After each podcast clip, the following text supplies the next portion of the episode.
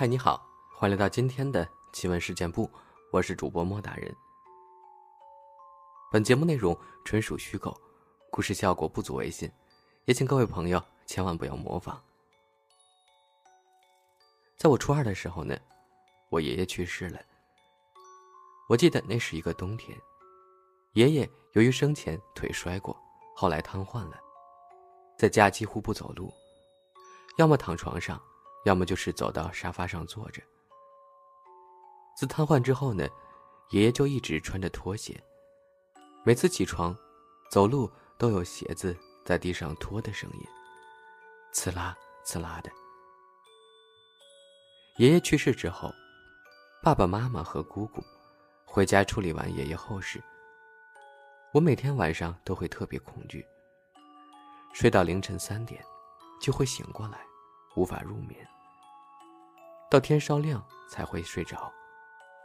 这种情况延续了一个多月，而在一个月后，爸爸妈妈和姑姑们都回到了工作的地方，奶奶也被姑姑们接走了。哥哥姐姐在县城上高中，只有我和妹妹在家。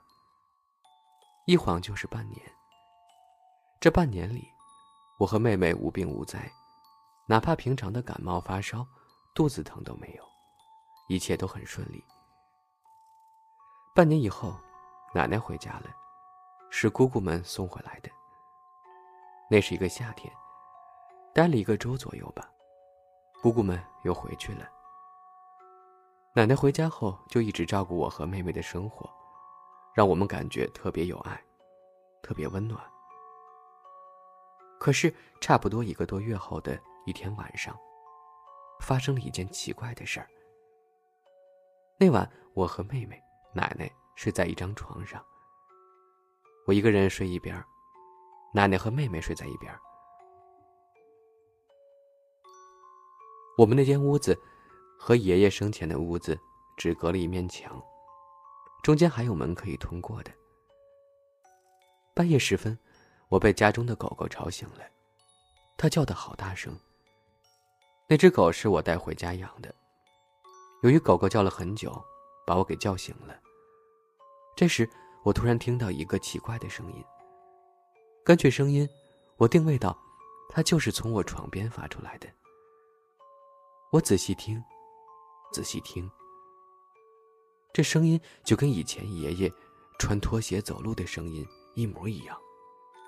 刺啦，刺啦。想到这儿，我突然大叫。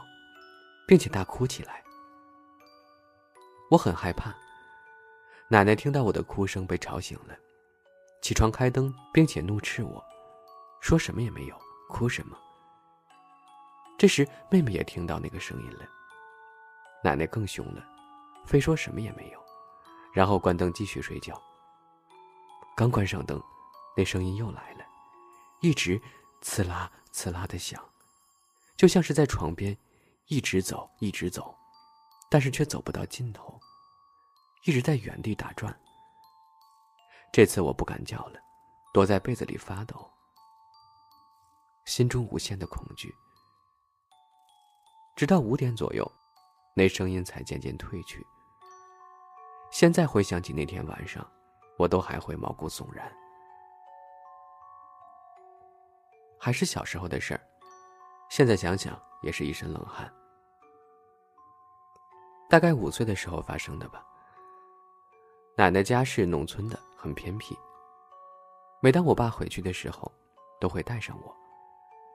当时的我也是刚刚记事儿。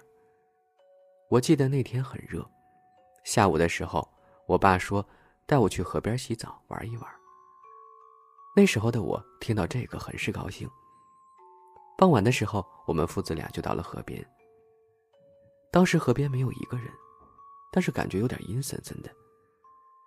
刚下自行车，我忽然听到了有小孩子嬉戏打闹的声音。我抬头向远处看，看到不远处有一群小孩在玩水，感觉玩得很开心。有一个没穿衣服的小孩还在水边向我招手，但是我却看不清楚他的脸。我就很想过去跟他们一块玩。我向那边走了几步，我爸就问我去干嘛。我说：“爸，你看那边有好多小姐姐、小哥哥，要我过去跟他们一块玩。”当时我爸的脸就变了，脸色铁青，一声不吭，带上我就跑。我以为我爸生气了，也没敢再说话。后来回到家，当天晚上我就发高烧，昏迷了两天。之后醒来，家里人没有一个人提起这事儿了。每次闻到楼道里飘来炸小黄鱼的香脆味道，我就知道我有口福了。是我家楼下的阿姨做的，味道很棒。应该有五年了。我的一个老同学从国外回来，由于许久未见，而且再见又不知何时，所以玩到很晚。我又困又喝了点酒，低着头只看楼梯。我家在五楼。到四楼拐弯，四楼的声控灯没亮，我就使劲的跺了两脚，咣咣的，但那灯还是没亮。我边抬头边喊，正见四楼楼梯口站着四楼阿姨的女儿。平时邻里见了面都打声招呼，虽然不知叫什么，但一认脸便知道是谁，所以一眼便认出来了。她长长的头发，脸庞白皙，长得很素净。中间遇到一起，我客气的问：“这么晚了还出去？”她没有看我，仍然是急匆匆的下楼，回我：“嗯，我就回来看看。”我接着上楼，他接着下楼。回到家没一会儿。就听见了鸡打鸣。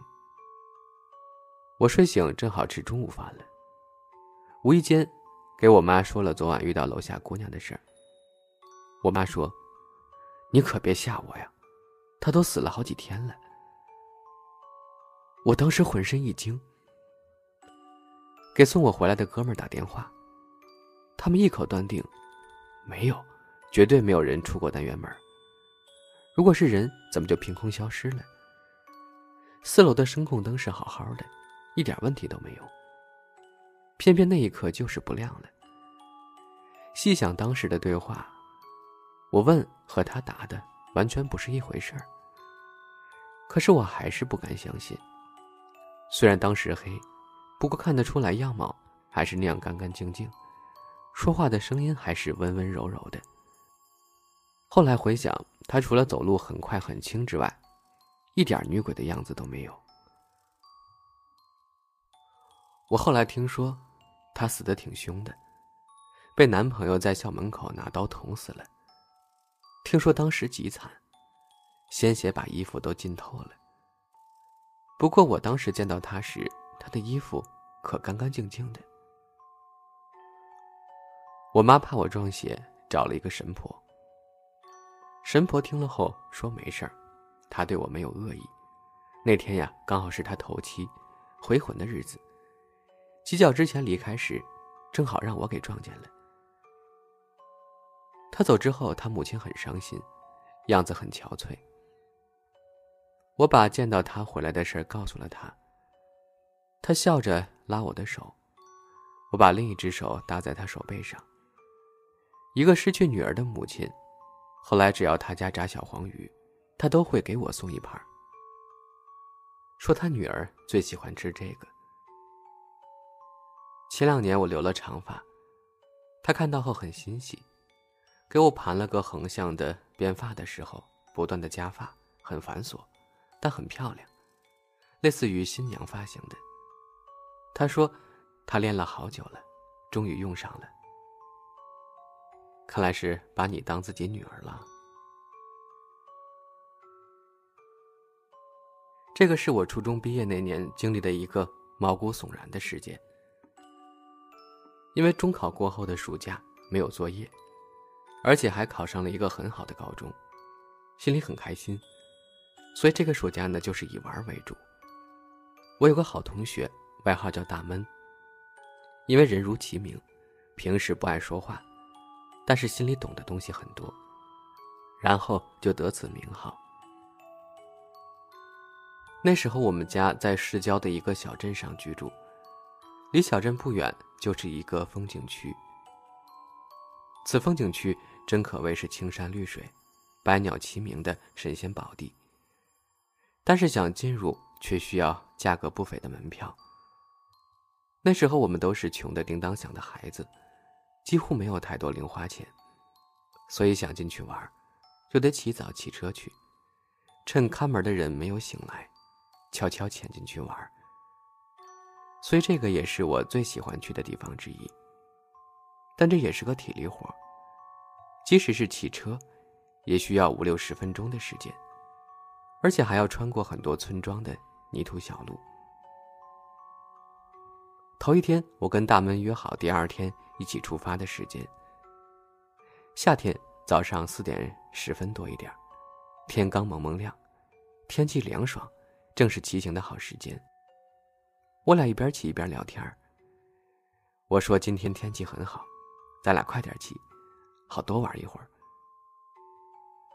聊着聊着，就骑了差不多一多半的路程，也正好骑到了乡间的土路上。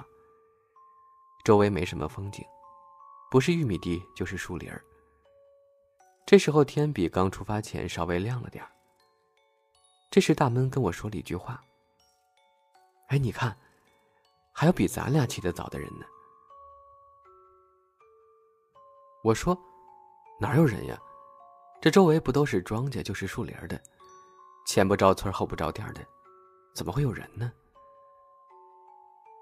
然后大闷就用手指着给我看，他说：“你看那树林里不是有人吗？”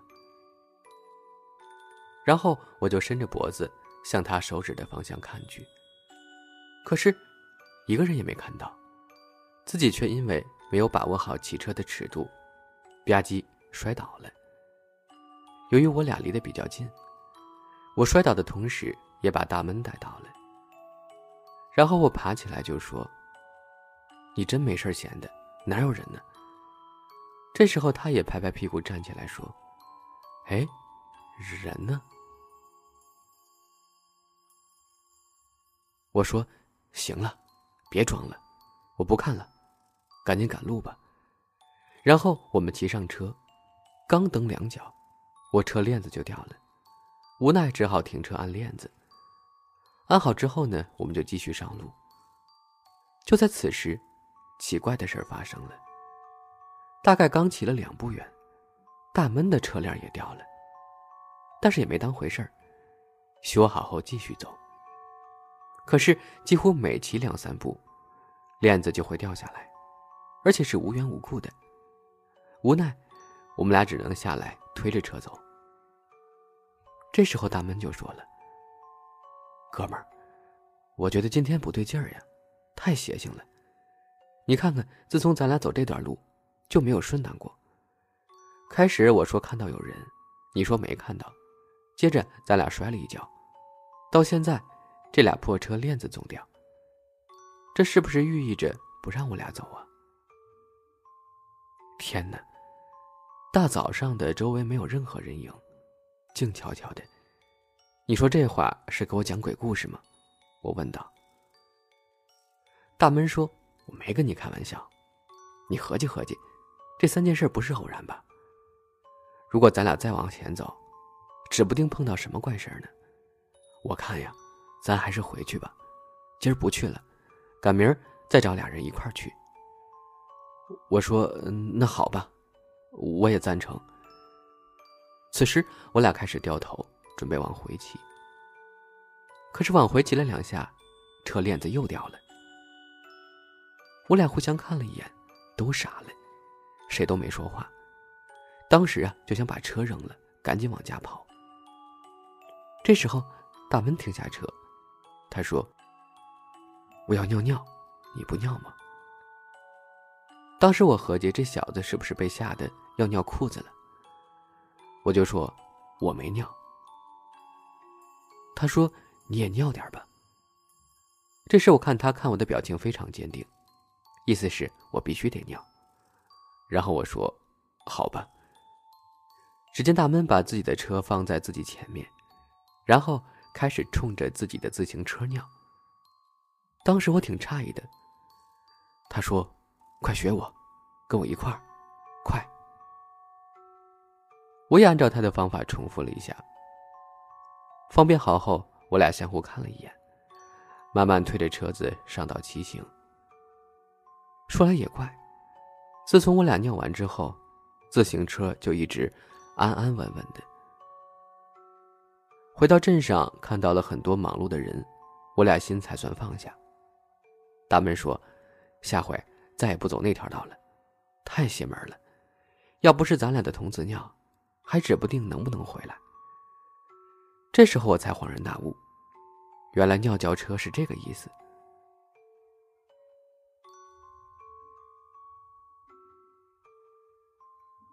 此时过了几天，晚上跟邻居们一起纳凉时，就听到了关于这段路更恐怖的一段事情。有个邻居叔叔说，前两天有个镇上的人在早上四五点开车去送货，经过那段路时。看见路中间有一个穿白衣服的人，司机当时就刹车，但路很滑，没有刹住，直直的撞了过去。看着被撞倒的人，司机吓懵了，赶紧下车查看。但奇怪的是，下车后没有发现人，车也没有任何损坏。他以为自己眼花了，随即上车，但刚要起步，无意中看了一眼反光镜。发现刚才被撞那个人，就在他车后边呢。这时司机赶紧又下了车，但是又没有人。再上车呢，发现此人又出现在了车的反光镜里，而且这一回还向他慢慢的招手呢。任凭这司机胆子再大，也不敢下车了，赶紧挂档加油往前跑。说来也奇怪。就在加油的一瞬间，车还熄火了。再发动的时候，打都打不着，无缘无故的抛锚了。司机再看一眼后视镜，发现那个人一边冲他招手，还一边笑呢。吓得他立马跳车，拔腿就跑。据说后来跑到附近村合作社给单位打了电话，单位又派了俩人和车，才把他接走的。听完这事儿，我头皮都发麻。居然跟我和大闷遇到的事儿差不多，这么像。后来听说还有人在此路段经过，也出现过类似的事儿。终于有一天，有个胆大的在周围闲逛时，发现了一堆白骨，就报案了。后来听说还做了场法事。现在已经没有那条土路了，都动迁盖楼了。不过现在回想起来，那时候还真是诡异。